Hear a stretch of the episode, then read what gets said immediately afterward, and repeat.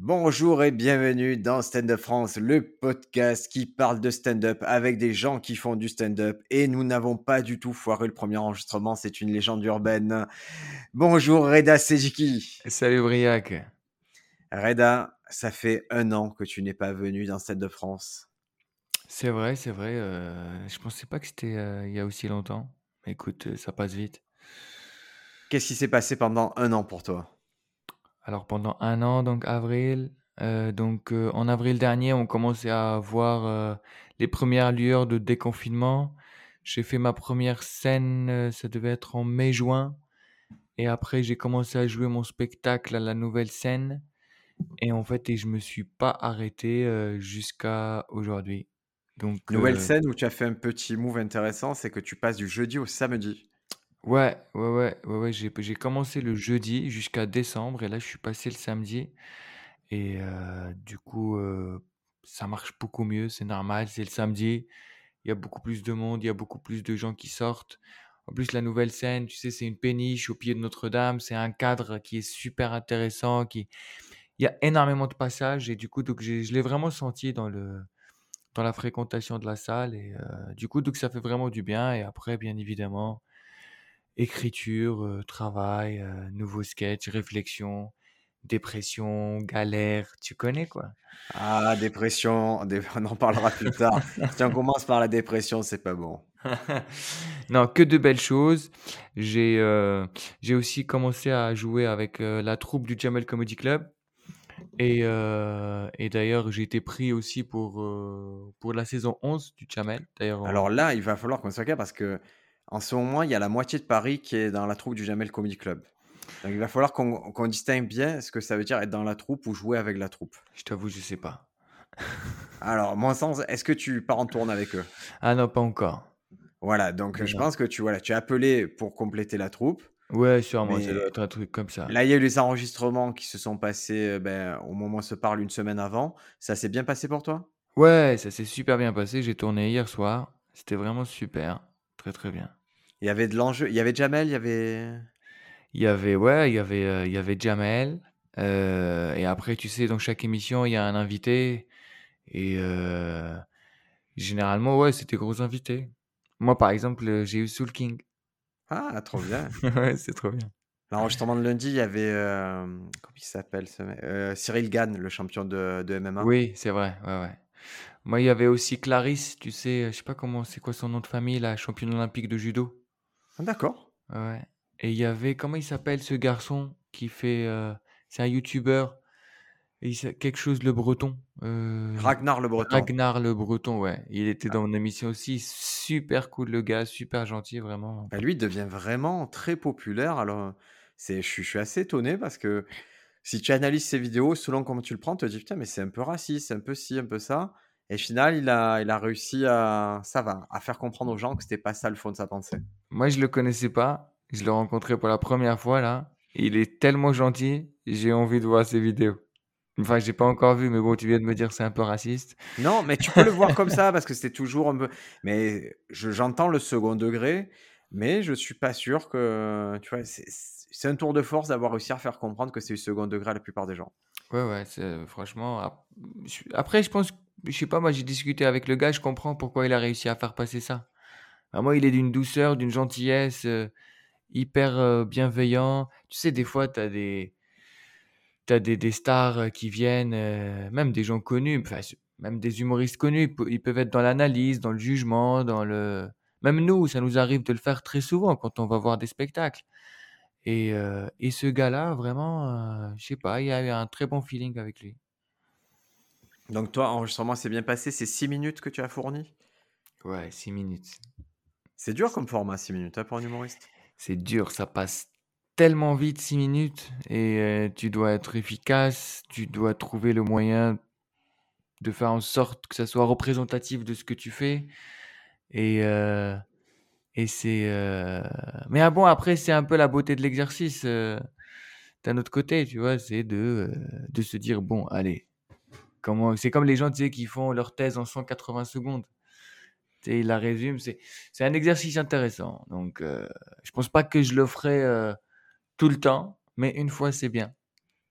Nous, on a eu l'occasion justement un peu avec, il y a Élodie Arnoux qui le faisait et elle s'est retrouvée avec, heu, un bon passage de 10-12 minutes et elle me dit: «Je suis tellement, heu, dedans, la tête dans le guidon depuis un moment dans ces trucs-là que je sais pas vraiment si je dois faire 6 minutes, je sais pas comment l'aborder, si je dois faire 6 minutes, heu» et moi, vu de l'extérieur, je disais: «Beh, ça, tu peux couper là et commencer là et ça se passera bien, en fait». Tu vois? Les 6 minutes que tu veux, elles sont là et c'est vrai que, ah, dans les échéances comme ça, demander l'avis d'une, d'une tierce personne, c'est assez, c'est assez probant puisque lui moi, j'avais pas de jugement particulier sur son sketch. J'ai juste pu repérer l'endroit où on peut commencer, l'endroit où on peut terminer. Ça fait 6 minutes, vas-y déroule, hein. Oui, oui, oui, c'est, après, comment dire? C'est c'est juste un passage, hein, c'est pas on revient à ce que je à la discussion qu'on a eue, heu, quand on parlait avec ton fils. Enfin, quand on parlait de ton fils. Oui, parce que mon fils, il a fait il a une particularité, c'est qu'à 7 ans et demi, il a fait son premier passage de stand-up dimanche dernier à l'Ardu. Ça s'est très bien passé. Tu m'as dit: «C'est normal, ça se passe bien parce qu'il a la meilleure mentalité» et c'est quoi la meilleure mentalité? Il a le secret de de la réussite, c'est que, heu, il pense pas à l'enjeu, il pense qu'au jeu. Tu sais, je vais même te dire juste après notre, heu, échange téléphonique, je tombe sur une interview de, de Sampaoli, l'entraîneur de l'OM et heu, il dit un truc très intéressant, il dit, heu, il dit: «Je suis fatigué, j'en ai marre des des joueurs qui pensent qu'à la compétition, la compétition la compétition». Il dit: «Mais il f» et ils oublient que la première raison pour laquelle on est tombé dans ces métiers-là, c'est parce qu'on aime le jeu et et il faut que de temps en temps, heu, on se souvienne et qu'on se dise: «Ouais, c'est aussi un jeu».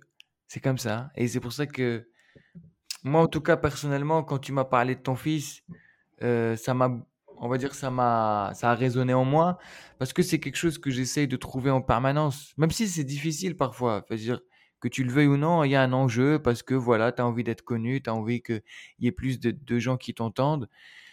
Mais pour être marrant, pour être efficace, bah, il faut être complètement détaché et ton fils, 7 ans, aucun enjeu. Tout ce qu'il sait, c'est qu'à la fin du spectacle, tu vas lui payer une pizza margarita et en fait, il est là sans plaisir et du coup, bah, quand il va monter sur scène, il y a aucune aigreur, il y a aucune peur.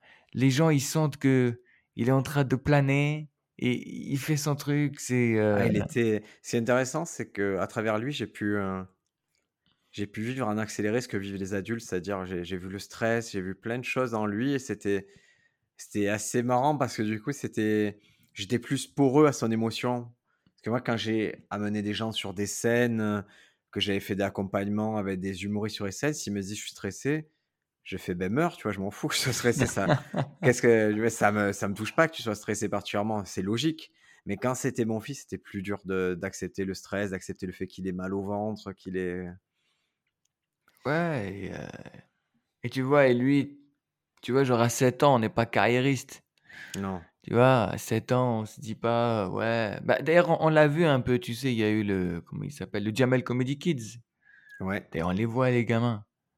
Tu vois, ils sont super contents, ils montent sur scène, ils font leur, heu, leur sketch et et après ils se cassent et puis c'est tout et parce que parce que, ouais, ils sont ils sont encore dans cet état d'esprit où il y a y a que que jouer qui importe. Tu vois? C'est ce que je te disais aussi au téléphone, il y a beaucoup de, d'artistes peintres qui, vers la fin de leur vie, ils essayent de retrouver le trait qu'ils avaient quand ils étaient enfants.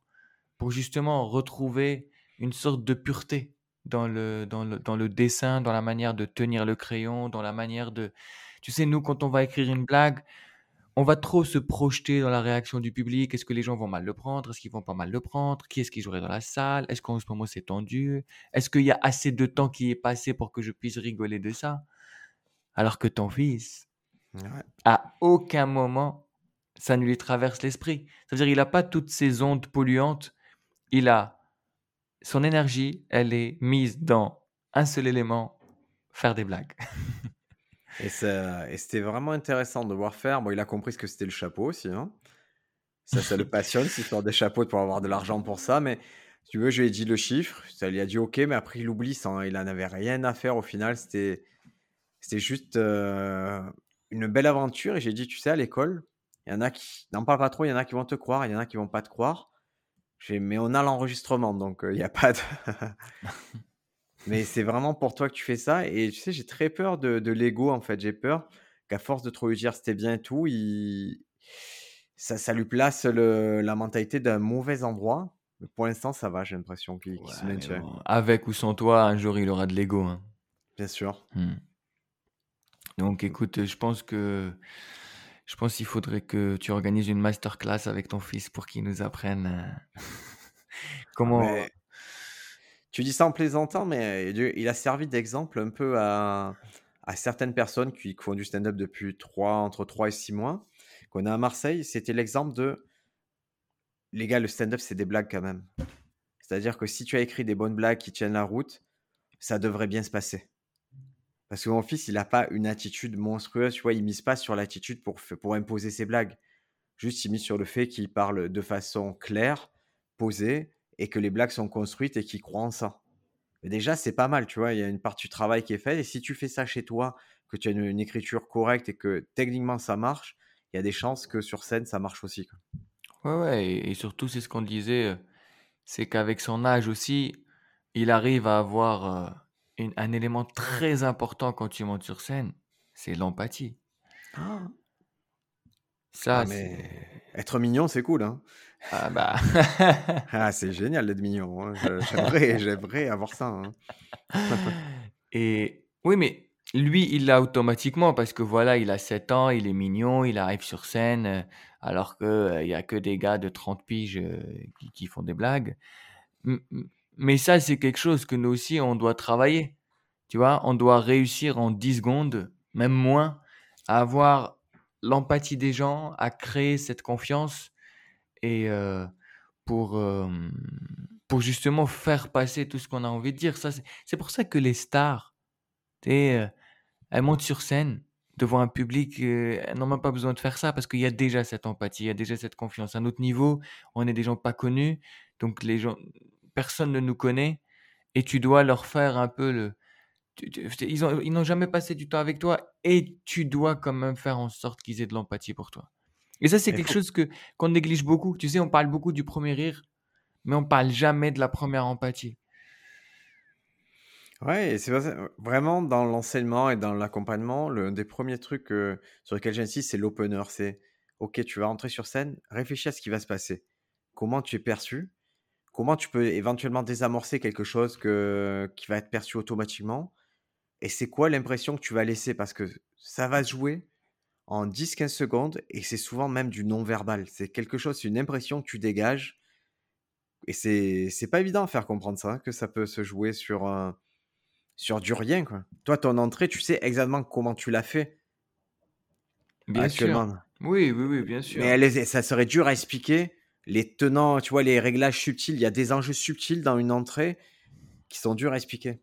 Mais tu sais que ce que je te disais ou parfois quand j'essaye de mais c'est dur, hein, quand je te dis retrouver un peu son âme d'enfant et cette innocence et juste cet amour du jeu, c'est c'est aussi un peu, mmh, c'est un peu violent parfois, hein. C'est c'est c'est c'est dur de se détacher de la réalité et se dire: «Je je vais aller vers quelque chose, heu, de voilà, de beaucoup plus enfantin» et du coup, donc des fois, il y a des choses qui se passent à l'instinct.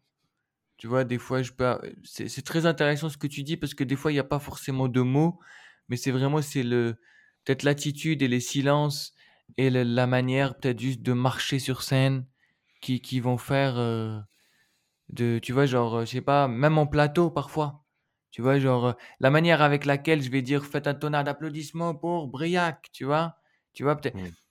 si je suis dans un mood un peu où je suis peut-être hyper complice avec la personne qui vient de passer, donc là je vais dire: «Messieurs dames, faites un tonnerre d'applaudissements pour» et et peut-être que si la personne je la connais pas, je sais pas, ou je sens pas, je dis: «Merci de faire un tonnerre d'applaudissements pour Briac, super!»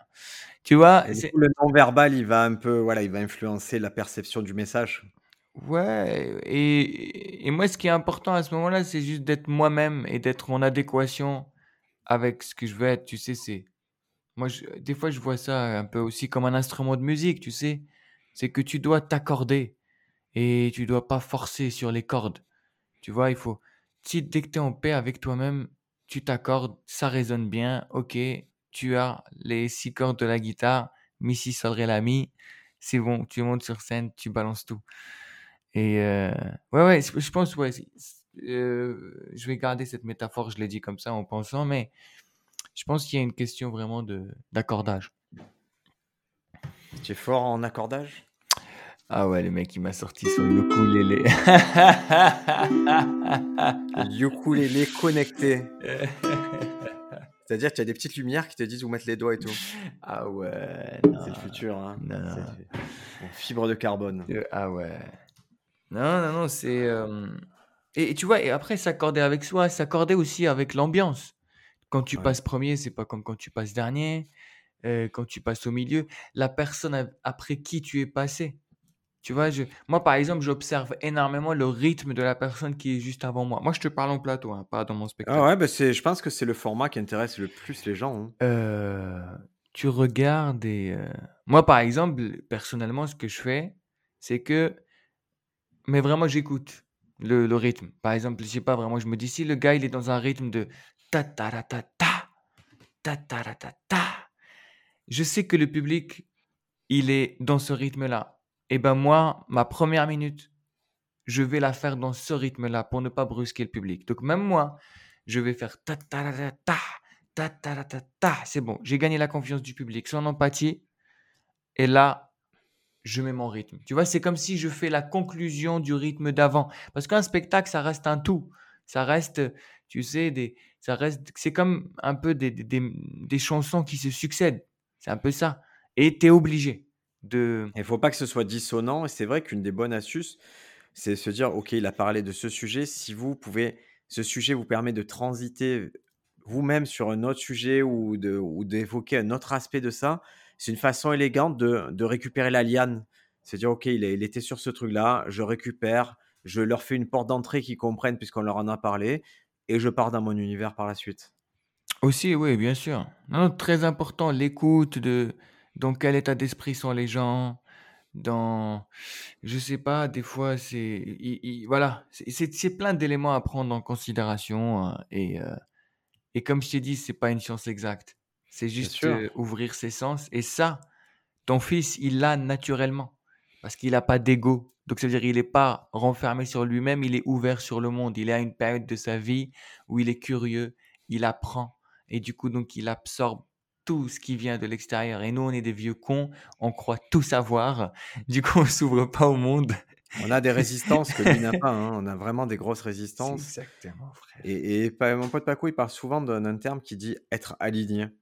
Et tu vois, être aligné, être accordé, je pense que ça, ça, ça réfère au même phénomène.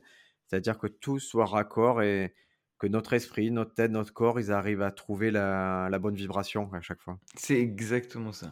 Et tu le sens, même tous les stand-uppers te le diront quand ils montent sur scène. Et même, je sais pas, moi ça m'arrive parfois. Je sens qu'il y a des, par exemple, des jours qui succèdent deux, trois jours où je, où je suis pas marrant comme je veux parce que je suis désaccordé. Je sais pas, il y a. enfin, quand, quand je te dis, euh, enfin, on utilise nous souvent un peu le mot dépression comme ça. Après, je sais pas, j'ai jamais vécu. Il y a la déprime et la dépression. On n'est pas tous déprimés, on n'a pas tous dépressifs, mais on, a tous un peu des moments de déprime. Et il faut, hein, il faut pas le négliger, il faut pas tourner le dos au fait qu'on peut être déprimé quelques jours hein, pour X raisons et que ça va influencer, pas forcément négativement, mais ça va influencer notre façon d'apprendre la scène. Ah ouais, complètement. Et et dans ces moments ouais et d'ailleurs d'ailleurs, il y a beaucoup de gens qui me demandent parfois: «Comment tu fais pour être marrant alors que tu es déprimé?» tu veux répondre d'abord ou tu veux que je réponde d'abord? Tu tu as beaucoup réfléchi à ça ou? Moi, j'ai énormément réfléchi à ça. J'ai même mais j'ai même j'ai même tenté des expériences pour Alors go, on y va. Je t'en prie. en fait, c'est pas si on rit ça veut pas dire automatiquement on est joyeux. Enfin, je veux dire, moi, mes plus grands fous rires, c'était dans les enterrements. Est-ce que tu peux l'expliquer ça? Est-ce que tu sais pourquoi il y a les enterrements, c'est propice au rire, au fou rire? mais, parce que c'est. Euh, parce que. Je sais pas, c'est, on débloque. Tu sais, c'est un peu une sorte de catharsis, un peu. Tu sais, on débloque quelque chose. C'est salvateur, c'est libérateur. C'est. Il y a, une tension, il y a comme un fil qu'on a tendu. Ouais. Et on va prendre n'importe quel prétexte pour, pour le détendre. Bien sûr. Et, donc, tu, et, du coup, donc à un moment, on est dans la tristesse, la tristesse, la tristesse, et tu sais pas comment, il y a un fou rire comme ça qui sort. Et, et on part en fou rire et dans les mariages, on est heureux, heu, on rigole parce que, heu, on rigole quoi. Enfin, on on rigole pas, on sourit, on est joyeux et en fait, je me suis dit: «Je peux être marrant tout en étant déprimé, en fait». Donc ça veut dire que je ne vais pas résister devant mon humeur et tu sais, j'ai, une fois, je jouais dans un théâtre à 18:30 et à 21:00 et je me suis dit: «Tu sais quoi? La 18:30, je vais la jouer en mode déprimé et la 21:00, je vais la jouer en mode joyeux» et franchement, les 2 se sont super bien passés et en fait, une blague n'a pas d'émotion. Elle a pas la joie, la tristesse, heu, la colère, une blague, c'est une blague.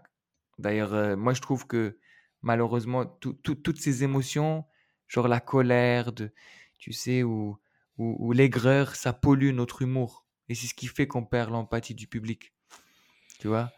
Et après, peut-être que je suis un peu puritain dans la dans en humour, mais pour moi, il y a une sorte de pureté dans la blague et si toi, l'émotion que tu as dans le temps T, tu es déprimé, c'est pas grave, résiste pas devant ta nature du moment. Parce que comme on a dit, le plus important, comme ton fils, il était dans le moment présent, il était en accord avec lui-même et c'est pas grave. Et si tu es déprimé, les gens, ils vont pas t'en vouloir. Ils sont venus pour être marrants. Même si même si tu es déprimé à donf, si tu es marrant, heu, c'est le plus important. Ouais et puis il faut voir que tu peux jouer au basket en étant déprimé. Tu peux, heu, envoyer un mail en étant déprimé et là, c'est pareil, le stand-up, tu peux à minima mécaniquement, heu, aligner des mots, faire passer quelque chose tout en étant déprimé. En plus, la déprime peut être un outil aussi pour être encore plus marrant. C'est-à-dire moi, quand je te dis moi, j'ai dé j'ai déjà été déprimé, je me suis dit: «Eh, je vais jouer en mode déprimé, un peu blasé» et ben, je te jure que ça s'est super bien passé Ouais et et même l'adresser, moi, je trouvais ça très intéressant. Tu vois, le spectacle, quand j'ai lancé le spectacle, là, il y a quelques mois, il y avait le remplissage, ça a été compliqué au début et en fait, dès la troisième date, j'ai dit: «Bah, je vais l'adresser ça. Je vais en parler, je vais dire: "Je je pensais vous seriez 200, vous êtes 30. Moi, j'ai j'ai j'avais envie de mourir et maintenant, je suis juste content que vous soyez là". Mais j'avais vraiment envie de mourir au début quand c'est ça et après quand je l'ai tourné un peu façon judo, je me suis dit: «Mais non, en fait, c'est trop bien que vous soyez là» et et en fait, ils ont compris: «Ah oui, d'accord, il est conscient qu'on n'est pas 100 dans la salle et et que peut-être il y aura pas le phénomène d'entraînement habituel, mais lui, ça lui va très bien, donc nous, ça nous va très bien, le public». J'ai essayé de faire passer ce message-là. Bah, oui, oui, c'est sûr que ça ça te libère de quelque chose, hein. C'est, heu, il y a plein de choses, c'est comme tu disais quand tu montes sur scène, c'est que tu désamorces un élément et ça te permet d'aller de d'aller de l'avant. Mais bon, ça fait partie de nos problématiques, heu, c'est quand même un métier particulier.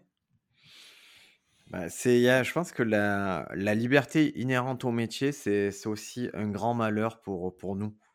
C'est-à-dire, tu peux très bien te retrouver à enchaîner les journées sans but très précis, sans motivation, extrême et ça, ça peut vraiment, selon ta structure mentale, ça peut ça peut t'affecter.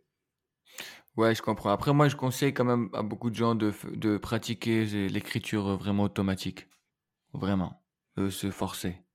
De mettre de la routine, de mettre vraiment une, heu, des habitudes. et vraiment comme, heu, mais vraiment écrire comme tu penses et ne cherche pas à être marrant, mais vraiment juste, heu, parce que parce qu'on pense en permanence. Tu vois, par exemple, là, tout ce que je suis en train de te dire, je peux l'écrire et bah, c'est exactement ça. C'est par exemple, tu te lèves, heu, le matin, je sais pas, la 1re idée qui te vient à l'esprit, je sais pas, n'importe quoi. J'ai du mal à quitter mon lit et bah, tu voilà, tu écris: «J'ai du mal à quitter mon lit parce que je suis super bien dedans» et mais par contre, heu, de heu, dans mon cerveau, il y a un autre élément, une autre voix qui me dit: «Tu dois te lever» mais le truc, c'est que j'ai rien à faire donc je ne fais sais pas pourquoi je dois me lever mais si je reste dans le lit, je vais culpabiliser et tu écris, tu écris. Déjà, rien que le fait de voir des pages se remplir, tu vas te dire: «OK, j'ai fait quelque chose, j'ai produit». Il y a de la satisfaction. Mmh et c'est des éléments Est-ce que tu entends une voix dans ta tête quand tu penses? Eh frère, moi, quand je parle il y a pas que des voix, il y a même des gens.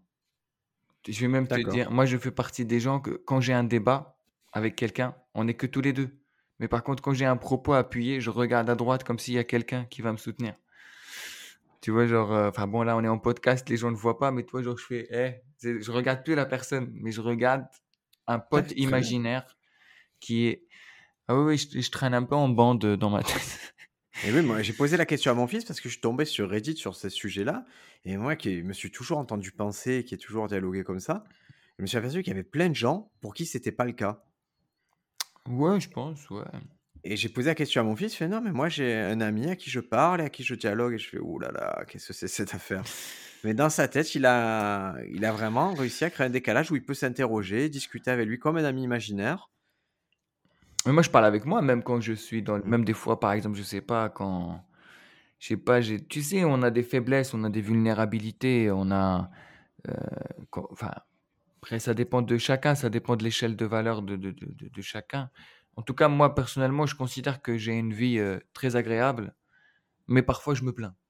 Parfois, je sais pas pourquoi. Voilà, je je suis faible et donc ça m'arrive de, de me dire euh, ma vie, elle est pas ouf. Et ben, je me regarde dans le miroir et donc je parle à moi et je lui dis Hey, arrête de croire que ta vie, elle est pas ouf là. Tu es en bonne santé, tu es bien, tu as une famille qui t'aime, tu as un toit, tu fais un travail que tu aimes. Et tu sais, et je me dis, parce que tu sais, avant, j'ai travaillé moi en entreprise et c'était très, très, très difficile parce que c'était horrible. Je, je, me sentais pas dans mon élément. Et du coup, je le dis au gars dans le miroir. Je lui dis, souviens-toi, il y a encore trois ans, tu étais en train de pleurer devant ce miroir parce que tu n'avais pas envie d'aller au bureau. Et là, aujourd'hui, tu as la chance de faire le métier que, que tu aimes. Et du coup, c'est bizarre. Des fois, des fois, ma meuf, elle arrive, elle me dit Tu, tu parles à qui là? Je dis Non, non, j'étais en train de me donner une leçon de morale. Mais c'est important parce que ton cerveau, il, aperçoit. C'est quelque chose qui l'absorbe. C'est pour ça que souvent, on voit des vidéos, se fait surtout aux États-Unis, d'enfants à qui on dit ben, Mets-toi face au miroir et dis que tu es belle, dis que tu es ci, dis que ça. Ça a l'air très euh, bourrin, très mécanique, mais ça marche en fait. Ton cerveau accepte ces, ces données-là si elles viennent de toi. Bien sûr, ouais, bien sûr. C'est sûr que quand tu répètes, tu répètes, euh, c'est comme ça. Le cerveau, c'est juste un ordinateur hyper puissant. hein. Et tu lui donnes des informations, lui, il les récupère et il les enregistre. Et il faut, et il y a une possibilité d'influencer sa perception à phénomène égal. Si vous êtes déprimé ou si vous êtes en forme et bien portant, vous ne réagirez pas pareil. Il faut vraiment essayer de tromper son cerveau pour le mettre dans un flux euh, de choses qui le mettent dans la, dans la bonne capacité à comprendre.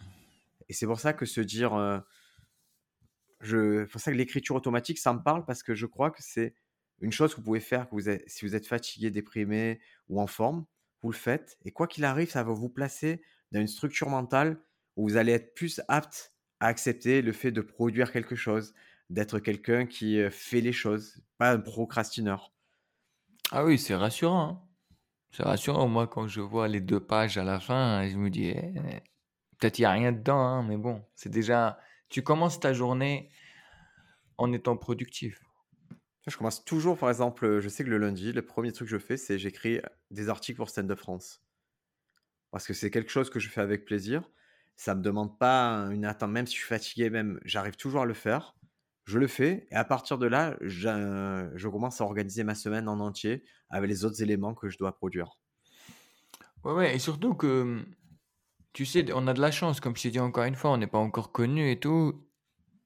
Enfin, c'est ce que je souhaite. hein. Si un jour on est hyper connu et on a plein de projets, ben, ça va nous manquer, cette période-là, on a le temps de flâner, de réfléchir, de penser, de laisser notre cerveau autant de, de mûrir euh, par rapport à certaines idées, par rapport à certains angles. Et euh, je pense qu'aussi que, ouais, je pense que tous les gens qui, qui des fois culpabilisent, mais vraiment, il faut profiter. hein. Un jour, tu seras connu, frérot, et euh, Et ça peut, tu n'auras plus le temps. si ton voisin de palier est connu, ouais, ça change rien au fait que toi, un jour, tu le deviennes ou tu l'aies été. En fait, euh, votre réussite, elle est totalement individuelle et elle n'est pas vraiment influencée par la réussite ou l'échec des autres. Donc, vaut mieux souhaiter la réussite d'à peu près tout le monde, de tout ce que vous croisez. Réussis, mon ami, fais ce que tu as à faire, va à l'endroit où tu penses devoir être et, vraiment, c'est, je vous assure qu'au niveau du cerveau, ça va vous soulager de vous dire vous êtes en concurrence avec absolument personne. Oui, oui, bien sûr. Enfin, moi, je te disais ça dans le sens où, enfin, peut-être pas connu, j'ai utilisé le, le mauvais mot, mais si un jour tu as énormément de projets, Bien sûr. tu n'auras plus le temps de te réveiller tranquillement, de, de faire des podcasts avec Briac, de discuter, de refaire le monde. Non, mais c'est vrai, peut enfin, ouais.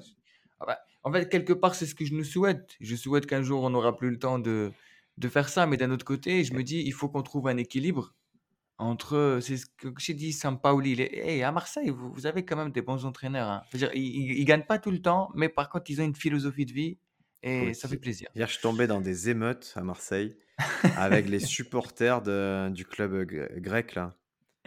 Ah oui, avec qui ils vont jouer là? Ah ouais, là, c'était incroyable. On est revenu, heu, on est revenu d'une scène, justement avec Sofiane et on s'est retrouvés pris dans les émeutes. Je me suis dit: Mmh. «Qu'est-ce qui se passe là?» tu j'ai j'ai failli ne pas être là pour votre podcast. On a on a vu notre ouais, vraiment ça fait peur, ces ces mouvements de foule. Mais bon, c'est on est on est sur, heu, voilà, il y a eu Bielsa, Deschamps et là, il y a Sampaoli et heu, il dit, heu, il dit: «Ouais, le jeu», tu vois? Là t là, tu vois, genre, je suis en train de te parler avec, tu vois, genre, c'est que du plaisir, c'est que du bonheur, c'est, est-ce que c'est pas propre à ce métier justement, la est-ce que c'est pas propre à la vie qu'on a choisie d'avoir de la liberté et de la capacité à faire des choses, sur un emploi du temps plutôt souple et et je sur les sais pas, matières que l'on souhaite?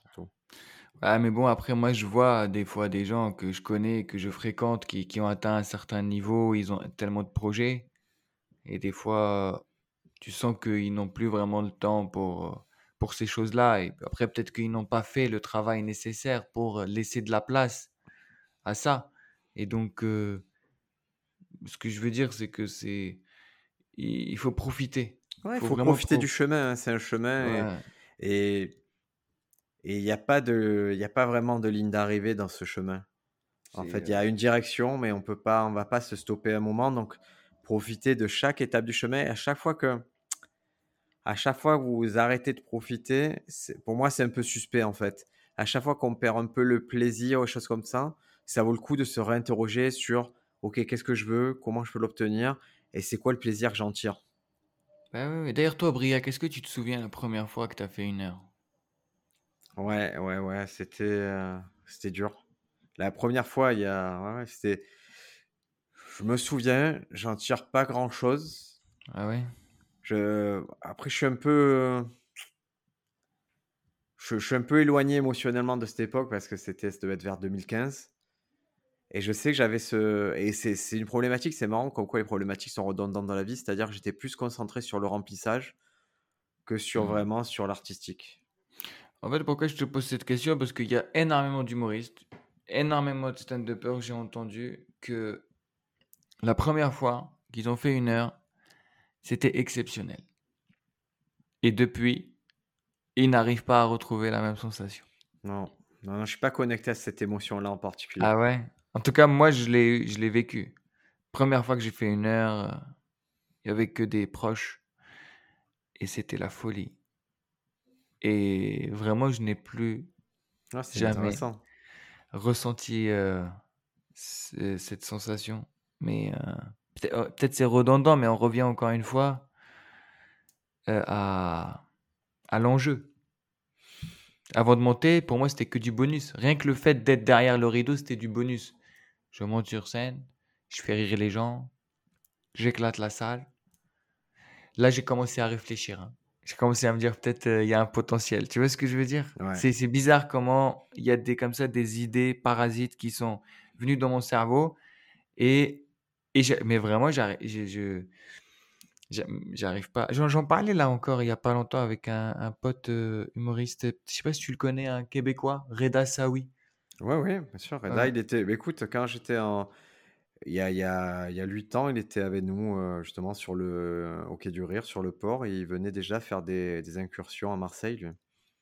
Ah ouais, et, euh, et lui aussi pareil. Il m'a dit, euh, il m'a dit d'ailleurs même des fois dans des moments difficiles, je vais penser à à cette soirée-là.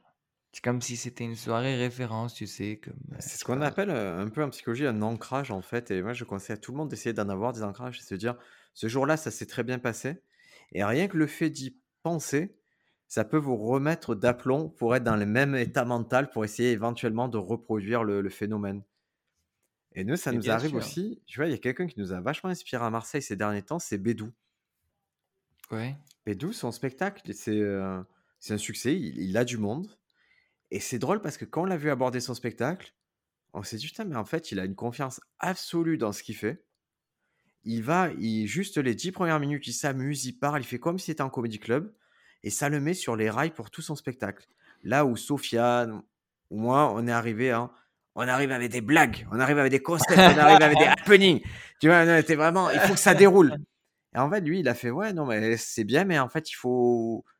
Lui, lui, s'amuse tellement que, que c'est, ça se transmet au public. Et là, c'est pour ça que je fais un pas en arrière, me dire, ok, en vrai, c'était un plateau, tu sais exactement comment les prendre. Prends-les comme ça.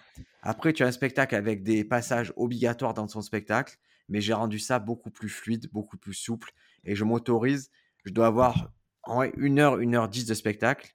Mais comme j'ai 3-4 heures de matos que j'ai déjà joué en comédie que j'ai testé, ça me dérange pas d'aller piocher là-dedans si je pense que c'est le chemin de, du soir. Et tu vois, cette simplicité, elle m'est venue parce que j'ai vu un mec juste s'amuser sur scène. Elle me dit, putain, lui, ça se passe si bien pour, euh, pour lui parce qu'il est comme ça dans cet état-là. Je vais aller prendre ce petit truc-là aussi. Ah ouais, c'est ouf.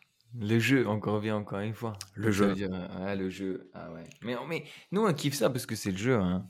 C'est le jeu qui, qui, qui est cool et, euh, mais toi, tu as, tu as aimé de suite parce que, à titre personnel, moi, j'ai beaucoup souffert. Tu vois, les premiers mois, euh, ça m'a fait souffrir de monter sur scène. J'avais une résistance et j'avais mal au ventre, j'avais tous les symptômes. Et c'est après, je, je pense que c'est genre 2-3 ans après, vraiment, qu'un jour, je me suis dit, ah, en fait, c'est bien, je m'amuse. Mais il m'a fallu 2-3 ah. ans pour m'amuser. Ah ouais, je comprends. Mais moi, j'étais prêt dès le début à, on va dire. Pour moi, ça faisait partie du jeu de ne pas être marrant. Pour moi, il n'y avait pas de problème avec l'idée de ne pas être marrant. c'est au-delà de ça. C'est moi sur scène, le fait de la démarche d'être sur scène, ça ne m'amusait pas. Je trouvais aucun plaisir à être ça. Je, dans ma tête, j'étais juste un auteur qui montait sur scène pour faire mes blagues, mais si j'avais pu ne rester que auteur à l'époque, je serais resté que auteur. Mais tu avais peur de quoi? C'est pas une peur, c'est juste ça ne m'amusait pas. Je trouvais pas ah. l'exercice je trouvais pas satisfaction dans l'exercice et je me disais pourquoi tu fais ça, ça t'apporte un stress. Ah oui, oui, oui, je comprends. Je pensais que tu avais peur de ne pas être marrant. Non, ça c'est vite parti. Ouais. C'est vite parti et de toute façon j'ai été vraiment très irrégulier sur les premières années. Donc il a fallu que j'accepte que je ne serais pas toujours marrant. Et pareil, il a fallu faire un travail de, de décorréler mes capacités à performer des enjeux. Puisque je, vraiment, je le dis, euh, j'ai longtemps été le mec des. Tu sais, il y en a qui, il y a un gros match, ils se surpassent. Ouais. Et moi, j'ai jamais été un over-performer. C'est-à-dire que quand il y avait un gros événement, non, ça y est, je perdais 50% de mes moyens. Tu vois, j'étais pas du tout moi-même. Maintenant, j'arrive à peu près équilibré sur les gros événements, et limite même être peut-être sûrement en festival un peu plus fort que ce que je suis d'habitude, parce que ça y est, l'enjeu, maintenant, j'arrive à le dépasser. Ouais, ouais, ouais c'est. Euh, mais et ça, c'est l'expérience. T'as vu, c'est l'expérience. C'est le processus. C'est le processus, c'est le chemin. C'est hier Benzema, il, il, a mis un triplé encore une fois. Il a 35 ans. Un peu, un, petit voleur le dernier but. Hein, hein? un petit but de voleur là, mais, mais bravo, hein, bravo à lui. Hein, deux têtes et un but de voleur. mais euh, tu sais que chez nous, il a été, euh, nous il est sanctifié à Marseille. C'est Benzema, c'est pour cette année, il a, voilà, on devrait faire son, son portrait sur la canebière ou un truc comme ça. On le remerciera ah. jamais assez ce qu'il a infligé au PSG. Hein. Ah bah oui, oui, c'est vrai. Ah, il nous a régalé. Hein, c'était vraiment, ça, ça fait très plaisir. c'est un niveau de mesquinerie. C'est ça qui est bien quand tu es un peu mesquin, c'est que tu es heureux quand ton équipe gagne et tu es heureux quand l'autre perd aussi. Ouais, mais ça fait partie du jeu, encore une fois. En fait, tu sais, c'est intéressant quand même. Tu sais, moi, j'aime bien cette expression-là. Ça fait partie du jeu. C'est vrai, qu'est-ce qui fait partie du jeu, concrètement? Tu vois? Surtout si tu arrives à séparer, tu vois, cette fameuse expression euh, ne déteste pas les joueurs, déteste le jeu. Ouais. Elle est, elle est importante aussi, c'est-à-dire, et les autres humoristes, ils sont dans le même jeu que toi, ils sont dans la même galère ou dans les mêmes dispositions que toi. Soit indulgent envers eux, soit souple sur leur choix, sur leur façon de faire parce que le jeu global, il, il influence tout le monde. Quoi. Le, jeu global, il peut t'écraser, il peut te déprimer, il peut te, aussi t'exalter, mais il faut accepter que chacun est influencé par un jeu global que, qu'on ne maîtrise pas. Ben ouais, et dans un jeu, il y a toujours un perdant, et des fois, c'est toi. C'est comme ça. Surtout si tu te mets dans une situation en particulier, euh, les festivals, les choses comme ça, à partir du moment où tu acceptes d'être jugé, bah, tu, tu acceptes d'être jugé positivement et il faut accepter d'être jugé négativement. Ouais, ouais. Après, après, après, tu sais, je pense que tu peux aussi te définir tes règles du jeu à toi aussi. Hein. Tu tu, je pense que hum, c'est aussi important de, hum, de se fixer des objectifs. C'est qu'est-ce que tu veux toi? Est-ce que tu veux gagner des festivals? Est-ce que tu veux, est-ce que tu veux créer, on va dire, travailler ta personnalité? Pour et parce que ton objectif c'est vraiment de d'avoir ton public à toi, qui est des gens qui te suivent parce que tu as un certain délire. Est-ce que ton objectif c'est de devenir un humoriste grand public qui passe à la télé, qui qui va faire rire tout le monde, qui fait les tournées? Est-ce que tu veux juste être auteur? Il y a des gens qui veulent juste être auteur finalement, ils n'ont pas envie de jouer. donc je pense que c'est aussi ça qui qui est important, tu vois? Et, et avec le temps, tu vas accepter. Tu vois, moi, par exemple, je sais, je vais dans un festival, euh, veux dire que je gagne ou je perde, euh, enfin, euh, je, je m'en fous parce que c'est c'est pas mon objectif. Ouais. C'est quoi ton objectif justement au festival? Ah, moi, mon objectif en festival, c'est j'aime l'idée de d'aller jouer devant un public qui ne serait pas venu me voir spontanément. Et du coup, euh, je en fait, ben, je mets juste au défi mon matériel devant un public qui n'aurait jamais payé pour venir me voir. Et, et, ça, c'est une chance incroyable. C'est moi, moi, tu me dis demain, tu joues, je sais pas moi, vraiment devant, je sais pas moi, des gens, mais enfin, je sais pas, je cherche des gens qui sont aux antipodes de moi, mais j'arrive pas à trouver. Mais euh... ouais, ça va peut-être. Euh, c'est pas aux antipodes, mais on peut une MJC, ça peut être un peu Ouais, par exemple. ou alors un club de, un club de marche euh, athlétique, je sais pas.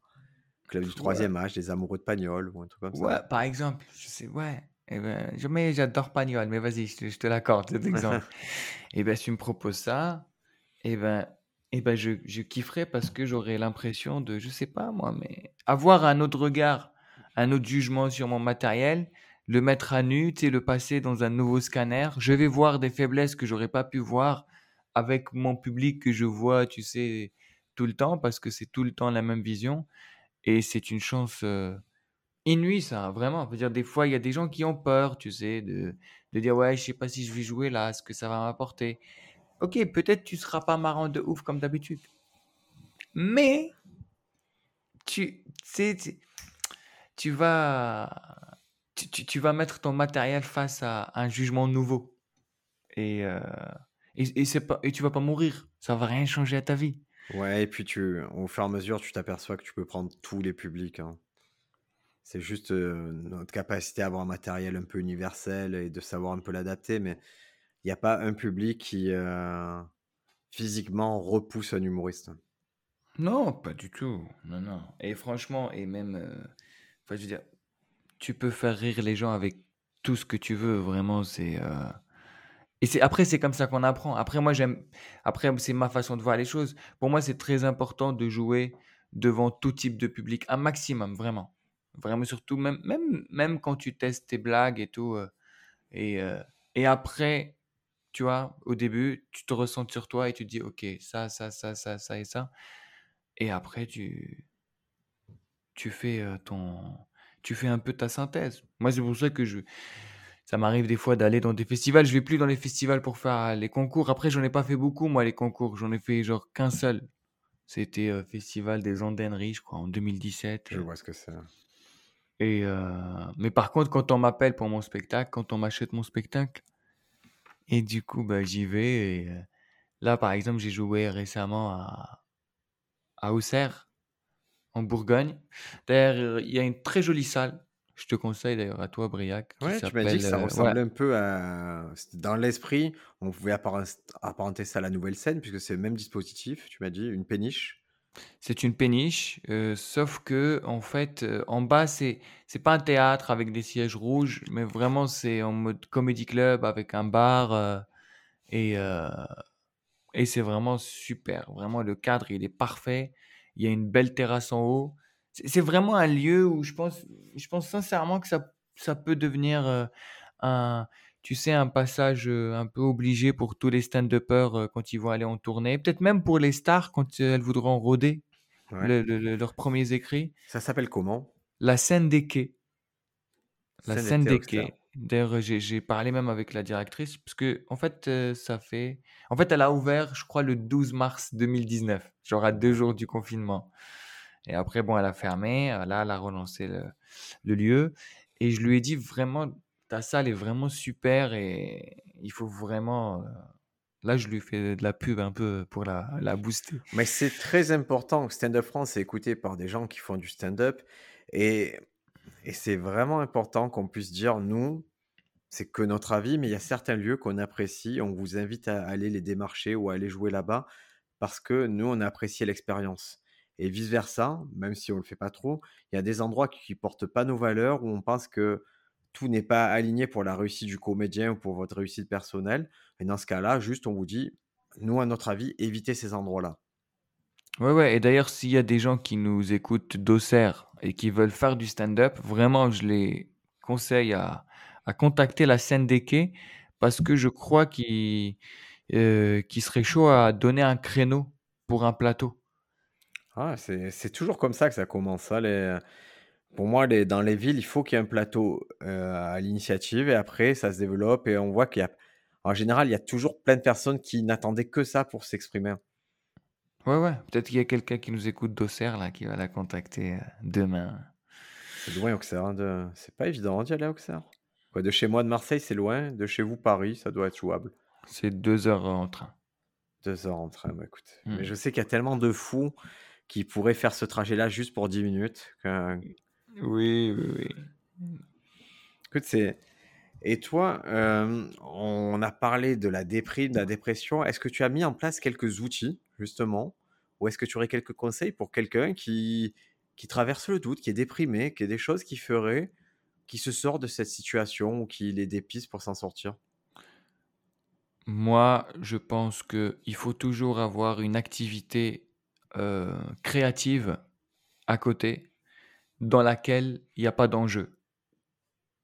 En gros, dès que tu es déprimé, essaye de faire quelque chose qui te fait kiffer, où il y a pas d'enjeu, parce que ça te permet de retrouver le plaisir de juste faire la chose. Pour rappeler à ton cerveau, qu'on n'est pas là pour une compétition, on n'est pas là parce qu'à la fin, on va soit passer à la guillotine, soit on va nous dire: «Allez, vous êtes, heu, relaxés». C'est et moi, par exemple, moi, j'ai trouvé mon truc, moi, c'est faire à manger. Moi, quand je suis déprimé, je fais à manger pour 15 personnes et je passe la journée dans la cuisine et j'appelle plein de potes et tout. Je leur dis: «Bon les gars, j'ai fait à manger». Généralement, mes potes, ils savent que quand je fais à manger, c'est que ça va pas et heu et ça me fait du bien et d'ailleurs, il y a plein de potes qui me disent: «Ah mais heu, eh ça serait bien un jour si tu ouvres un resto» et et je leur dis: «Non, en fait, moi, c'est mon truc où le dans lequel j'ai pas envie de mettre de l'enjeu». Et est-ce que tu as pas cette tendance, heu, j'ai cette tendance terrible et c'est pour ça que je me méfie vraiment sur mes loisirs, à ne pas savoir vraiment avoir de loisirs?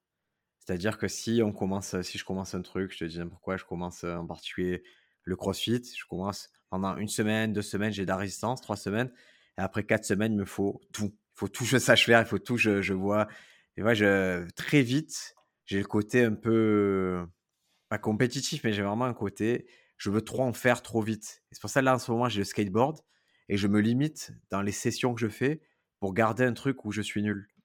Ouais, mais c'est ce que je t'ai dit, je dit: «Il faut trouver une activité créative dans laquelle tu es juste passionné et tu es pas dans la compétition». Mais est-ce que voilà, mais est-ce qu'il y a pas un moment toujours où quand même l'esprit compétitif fait: «Allez, je vais faire Top Ah Chef maintenant». non! Non, non, non, ça peut ça peut être n'importe quoi. Vraiment, ça peut être ça peut je sais pas, mais vraiment n'importe quoi, mais en tout cas, il faut juste trouver une activité.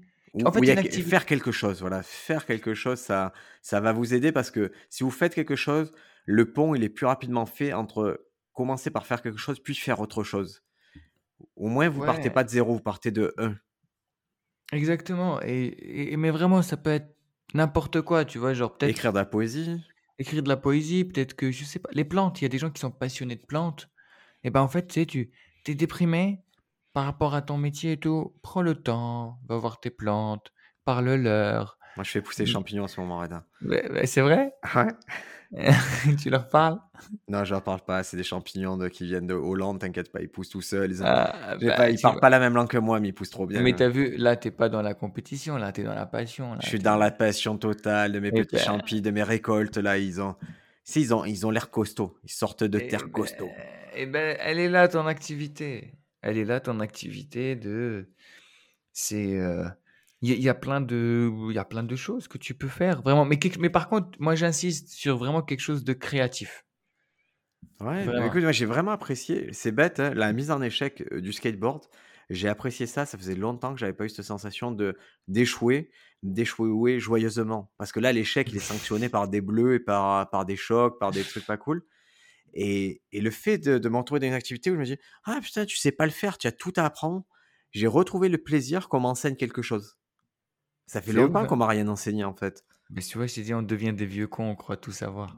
Eh bien, bah, moi le premier, moi. Ah bien sûr. Mais mais c'est vrai que ouais, le plaisir de d'apprendre aussi et et moi, tu sais, genre en cuisine tous les jours, heu, tous les jours j'apprends quelque chose. J'aime bien prendre le temps de, heu, je sais pas, par exemple, là, récemment, j'ai appris à faire, heu, la sauce hollandaise pour faire les les œufs bénédicts et bah, du coup, heu, Tu vas faire des brunchs comédie, toi, ça se voit que tu es parti pour les brunchs. je sais mais mais dans la cuisine, pas sur scène. C'est c'est des trucs, ouais, que que j'aime bien, c'est ouais, c'est, heu mais mais c'est mais c'est très complexe quand même, hein, encore une fois, parce que c'est c'est même très difficile. Là, je suis en train de t'en parler, tu sais, tu vois parfaitement là où je veux en venir, mais mais c'est mais c'est aussi très difficile à expliquer ce qu'on ressent à des gens qui ne font pas du tout ça. Pour pour pour être clair, le prisme des émotions, il est assez large. Ça va de, heu, j'ai pas trop envie de faire des choses, c'est-à-dire je me lève, j'ai pas de but dans la journée ou quoi, à Ah, ça serait bien si je me réveillais plus jamais de toute la vie.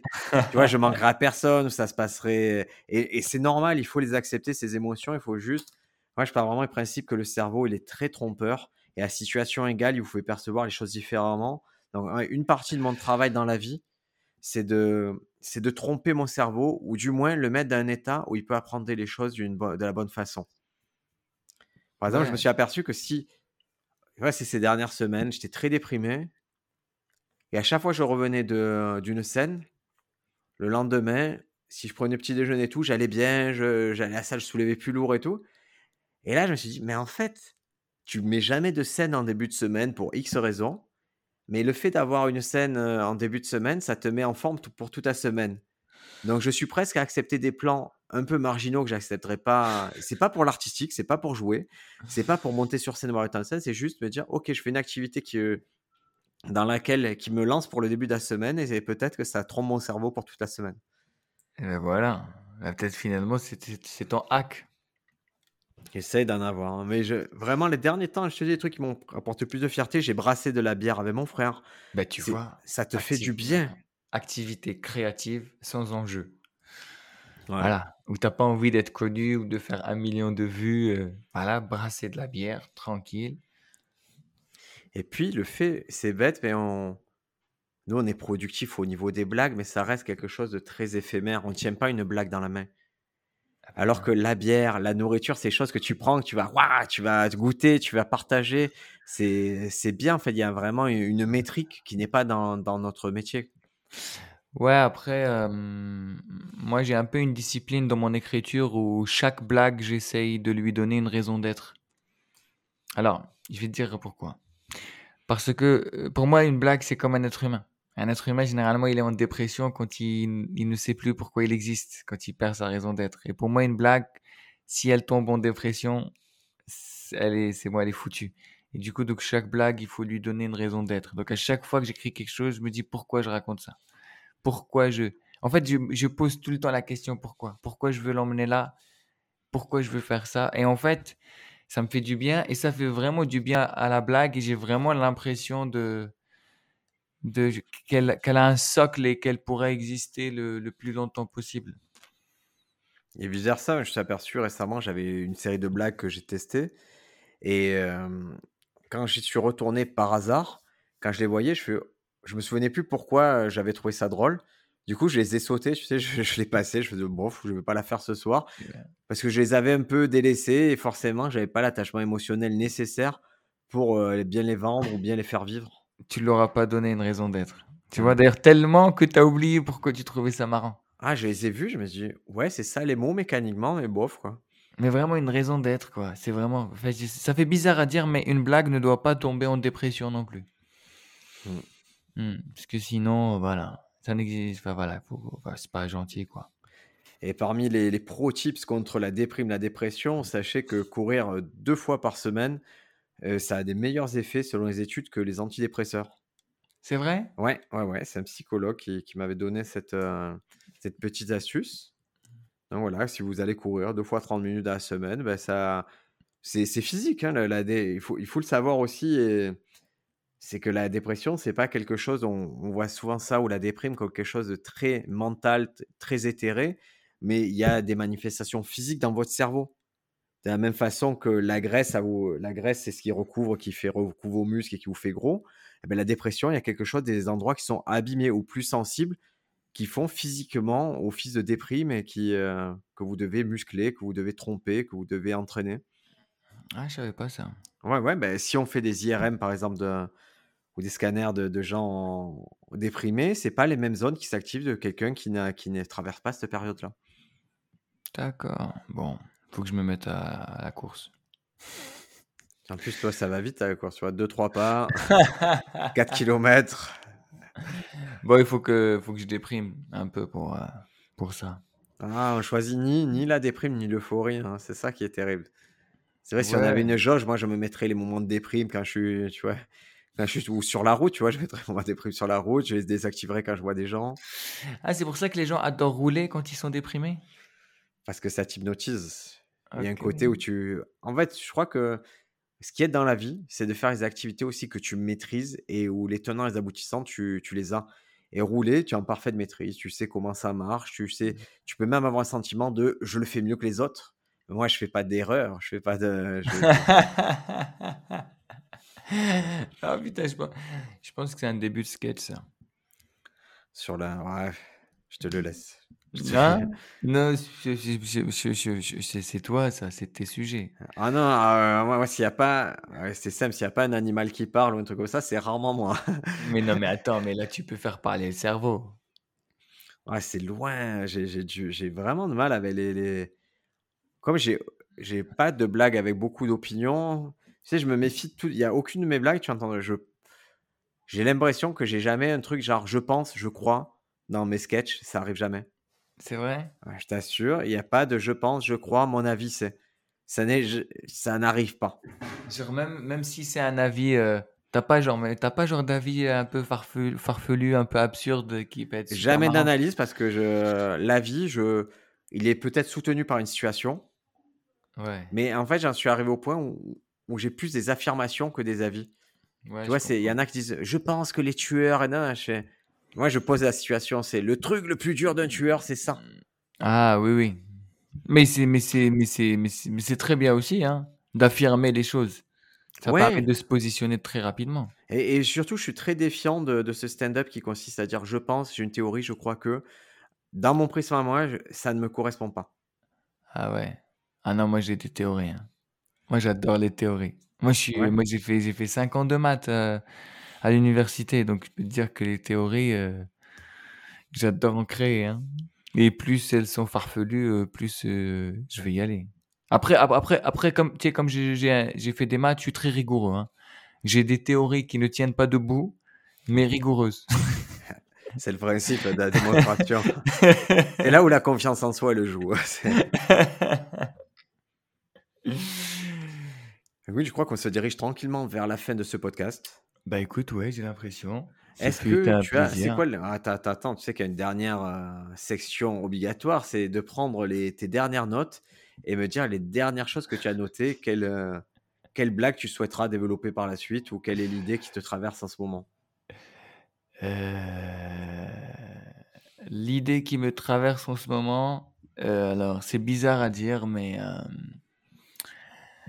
mais en fait, j'ai un pote là, il y a pas longtemps qui m'a dit, heu, qu'il avait peur de mourir et moi, il y a ma première réaction, c'était: «Mais tu es qui pour avoir peur de mourir?» C'est sale, c'est sale, mais c'est drôle. et et en fait, je dis: «Ouais, mais mec, genre, tu sais, si tu étais un gars qui, je sais pas moi, qui crée des vaccins, qui peut sauver le monde, un philanthrope, tu sais, qui qui ou un mathématicien qui va trouver des solutions», je lui dis: «Ça ou ça serait une perte», tu sais, genre un Stephen Hawking. Ouais, mais parce que toi, tu es en train de faire vraiment le truc des scènes de peur, c'est-à-dire tu changes de prisme. C'est-à-dire lui, il a vu de son point de vue et toi, tu le vois au niveau du monde, tu te dis: «Ouais, bof, le monde, ça va». Oui, mon pote, il est caissier chez Monoprix. Je lui dis: «Mec, tu meurs demain, on te remplace par une caisse automatique». Et heu, du coup et du coup, donc je me suis dit: «Peut-être que dans la peur de la mort, heu, il y a une sorte de mégalomanie». Et heu et et je Les représentations en peinture, quand on dit quand il y a les il y a les les les squelettes, les les crânes, tu sais, on dit que ce sont des vanités. Ouais. Ah oui, oui, c'est vrai, ouais. hein, il y a quelque chose, Ah ouais. Et du coup, donc je me suis dit c'est parce que souvent on dit que les gens qui ont peur de mourir, il y a une sorte d'humilité, heu et et je sais pas pourquoi dans ma tête, je me suis dit: «Ouais, mais en fait, les gens qui ont peur de mourir, ils tiennent juste trop à leur vie, heu» et du coup, donc j'ai noté ça et je je sais pas où est-ce que ça va m'emmener, mais mais heu, déjà la mort, c'est un sujet qui m'intéresse énormément et qui, heu parce que je je connais pas encore et je sais que dès que je vais connaître, heu, je pourrai plus le développer donc c'est le moment ou jamais pour, le faire et du coup, donc ouais, c'était ça. Et toi? J'ai j'ai noté un truc, c'est quelqu'un qui m'a précisé précisé qu'il avait 35 ans et demi. Je me dis: «Mais» j'ai fait: «Il y a un truc qui s'est mal passé à l'enfance». Si tu as besoin maintenant de préciser ça, qu'est-ce que ça a apporté quoi au propos, quoi? Ah Bah oui, c'est comme les gens qui disent: «Je mesure 1 m 65 et demi», hein. c'est heu, ouais, ouais. C'est comme pas pas comme les gens comme moi. Moi, je dis même pas le mètre. Je dis juste 98. Je ouais, ouais, c'est vrai que 35 ans et demi, ouais. Mais tu penses que c'est lié juste à l'enfance? C'est pas lié à autre chose aussi? Non, ou peut-être qu'il a besoin d'être précis, mais ça me tu vois, dans ma tête, la phrase d'après, c'est: «Et tu veux que je te serve un goûter?» tu vois? Il y avait vraiment ça m'a ramené directement un truc de gamin de 35 ans et demi. OK. Qu'est-ce que qu'est-ce que je fais de cette information, tu vois, de ces 6 mois que tu m'as donné en précision? Je Ça va, heureusement qu'il t'a pas montré ses doigts en faisant ah ouais. les 35. Bah, écoute, je suis toujours sidéré des gens qui qui, au moment de choisir droite ou gauche, sont obligés, tu vois, ont une espèce de pense bête, de mauvais réflexes de droite-gauche. Ouais, mais je pense qu'il y a des gens vraiment qui ont du mal à faire la différence entre leur droite et leur gauche, hein. Ah oui, mais heu, je vois dans les ronds-points, hein, je Oui, oui, je pe je pense que c'est mieux qu'ils aient un pense bête, surtout dans les ronds-points. un Mmh. petit fil attaché à la main droite ou la montre, hein. Ouais, ouais. Je sais Est-ce que pas. toi, tu portes une montre, Reda? Ouais, ouais. Pourquoi tu portes une montre? Alors je porte une montre, heu, pour nager, parce que ça me permet de compter, heu, le nombre, heu, de Le battement? non pas de battements, mais, de longueurs. Parce qu'en fait, je me suis rendu compte que je en fait, ça me déconcentrait trop de compter dans ma tête et à un moment j'étais perdu et et du coup donc j'ai acheté une montre qui compte le nombre de C'est manuel, c'est-à-dire à chaque fois que tu arrives à un endroit, tu appuies sur la montre et ça une Non, non, en fait, heu, je je il y a comme je sais pas comment ils utilisent l'accéléromètre, je crois, C'est ça, en fait, qui détecte le virage. Et en fait et à chaque virage, ça incrémente de 1 et du coup, donc à la fin Je tu dis portes ça parce que j'ai vu, oh là là, pas sur moi, mais je j'ai des montres, mais la dernière fois, j'ai vu une vidéo d'Elon Musk, on lui disait: «Vous portez pas de montre?» il fait: «Non, mon téléphone donne l'heure». Et je me suis dit: «Tiens, c'est intéressant», tu vois, comme réflexion, c'est dire que le mec, il est que dans la fonction de de ce qu'est une montre. Il est pas dans tu vois, moi, je qui possède plusieurs montres, je suis dans dans la poésie de ce qu'est une montre, dans dans ce que ça raconte une montre et lui, il était au plus efficace et je me dis: «Tiens, c'est c'est marrant aussi de penser comme ça, d'avoir un mec qui pense qu'à la fonction des objets, quoi». Heu, ah ouais, tu penses que Elon Musk, il est comme ça? Et il est assez ouais, ouais, heu, pour avoir lu sa biographie, même je pense que c'est une biographie un peu orientée positivement, heu, il a l'air plutôt comme ça. Un un logement, c'est un endroit où tu dors. Tu vois? Pour lui, il est vraiment très fonctionnel et le paradoxe, c'est que s'il veut être tranquille, il va acheter juste toute la partie de la ville où il veut être tranquille. Ah ouais, le Comme avec Twitter, pragmatisme, là, heu, hein. Twitter Twitter, ça lui plaît, mais c'est pas parfait. Bon, bah, je vais racheter Twitter et on va voir comment le rendre plus dans mon style. Ah ouais, c'est marrant ça. Ah putain, il est sa vie, il doit manquer de poésie, lui. Bah, il a priori, il est dans une espèce de s il est dans le spectre autistique, donc c'est pas, tu vois, c'est pas sa préoccupation première, les émotions comme ça, c'est pas ce qui lui parle le plus.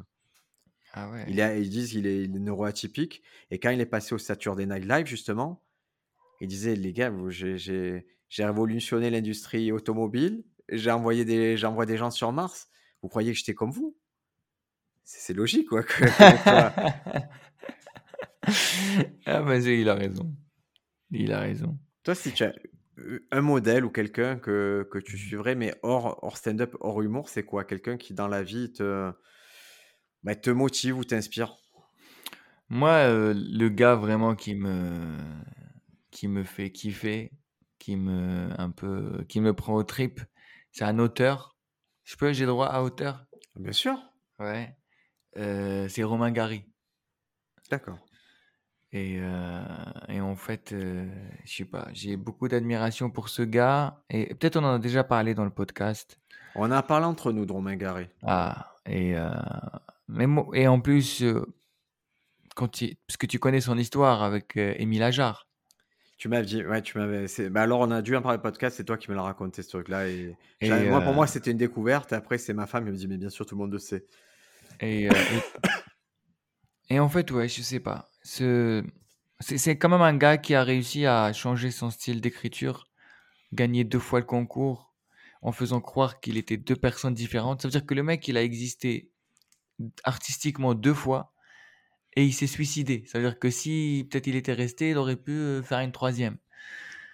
Et je trouve, euh, je sais pas, c'est, c'est même dans cette notion de, de, de la supercherie, de hum, et de. Alors, il y a la supercherie d'un côté et d'un autre côté, c'est que il- j'ai vu une interview de lui où il disait comme quoi il en avait marre que les gens le kiffent. À chaque fois qu'il sortait un livre, il y avait du bruit juste parce que c'était Romain Gary. Il avait envie d'être jugé comme un jeune auteur. Et c'est l'une des raisons pour lesquelles il a fait ça. Et je trouve ça hyper fort, c'est admirable. J'aimerais bien un jour, tu sais, arriver à un certain point de, on va dire, artistique et me dire, tu sais quoi, t'arrêtes tout, tu recommences à zéro, tu crées une nouvelle personnalité et tu re- recommences le processus. Je sais pas comment Avec un rayon qui te répétisse. je sais pas, c'est ouais, ce gars-là, mais vraiment. Et même son écriture, je le trouve profond et drôle aussi à la fois. Il est drôle, ce mec. Enfin, je sais pas, regarde, je t'en parle là, d'un seul coup, j'ai un temps beaucoup plus calme. Et c'est ça l'influence des gens, c'est Mm. que on peut associer euh, voilà, les bienfaits de la personne à... Ça, ça joue sur nous. hein. Moi, je pense à Ouais. Rabib Nurmagomedov. Ouais. Je pense à ce mec-là. Je vois, tu vois qui c'est ce combattant? Oui, oui. Il est une fois, il est en plein combat. Il va voir le président de, de sa fédération, donc Dana White. Tu vois, il C'est comme si allait voir en foot, il allait voir le président de la FIFA. Il va voir le président de la fédération, alors qu'il est en plein combat. Et il dit, viens, on parle un peu. Et là, et là, le président euh, qui a une grosse bouche, il lui dit, non mais là, tu es en train de combattre et tout, gagne déjà ce combat. Et Rabi, il lui dit, il lui dit une phrase, mais qui me, tous les jours j'y pense. Il dit, mais gagnant ou perdant, je sais qui je suis. Ah. Oh là là. Et, et il lui dit ça, il fait, tu vois, t'inquiète pas pour moi, que je gagne, que je perde, je sais qui je suis. Ça changera rien. Et, et cette phrase, j'y pense tout le temps, tout le temps, tout le temps, parce que ça veut dire, ça va, je sais ce que j'ai à faire dans la vie. Incroyable. Bon, c'est sur ces mots de, sur Romain Gary et Rabbi Nurmagomedov qui sont quand même aux antipodes que nous allons arrêter. Merci Reda d'être venu. Si on veut te voir, ça se passe à la nouvelle scène tous les samedis. Exactement à 19h30. Vous allez peut-être venir compléter le, le bataillon de critiques que reçoit Reda, puisqu'on ne l'a pas dit, mais Reda, il a eu un très beau papier euh, dans Télérama. Ouais, ouais, j'ai eu un beau papier récemment dans Télérama, ouais. Tu as eu C'est le cool. Parisien aussi? Tu as eu, Je sais que tu avais une deuxième J'ai- publication qui était assez cool. Ouais, j'ai eu le Parisien aussi, ouais. Ouais, ouais. Non, j'ai eu plein de médias, j'ai eu même Valeur Actuelle. Ah, et C'est pas une- c'était c'était intéressant? Ouais, ouais, c'était, ils ont, c'était très intéressant. Ouais, ouais, ils ont, ils ont, ils ont beaucoup aimé le spectacle, mais euh, ils me l'ont dit euh, de la manière la plus euh, discriminante possible. C'est c'est quoi? Cet arabe est drôle. Ouais, un peu dans un délire comme ça, ouais. Ouais, ouais, un truc, euh, genre cet arabe est drôle, mais c'est genre, euh, tu sais, ils ont dit, mais à la fin du, du- de l'article, il dit, c'est pas demain qui va interpréter euh, Othello dans Le Mort de Venise. Tu sais, Le Mort de Venise. Ça, C'est vraiment une façon de. Oh là là. Le, le mec qui t'insulte avec la culture G. Euh, Écoute, je vais te dire. Ma mère m'a fait un compliment comme ça la dernière fois. C'était. C'est gentil, c'est sympa d'être à l'heure. C'est ouais, c'est des faux compliments, quoi et c'est moi qui vais la chercher pour l'amener chez le dentiste. «C'est sympa d'être à l'heure». Je fais: «Bah ouais, mais c'est» Non, non, il y a eu Télérama, il y a eu Figaro aussi, heu, non, non, vraiment, il y a eu, il y a eu de de voilà, de très, très bonnes critiques. Donc donc je suis content et j'espère que le public va suivre, hein, parce que le plus important, c'est le public. Si vous écoutez ce podcast, que vous avez apprécié la façon de penser de Reda, le spectacle, c'est juste dans la droite lignée de ce qu'il pense. Ça a été construit avec ses principes, donc je vous invite fortement à aller le voir. Merci Reda d'être venu. Merci Briac pour l'invitation, comme d'hab, un plaisir.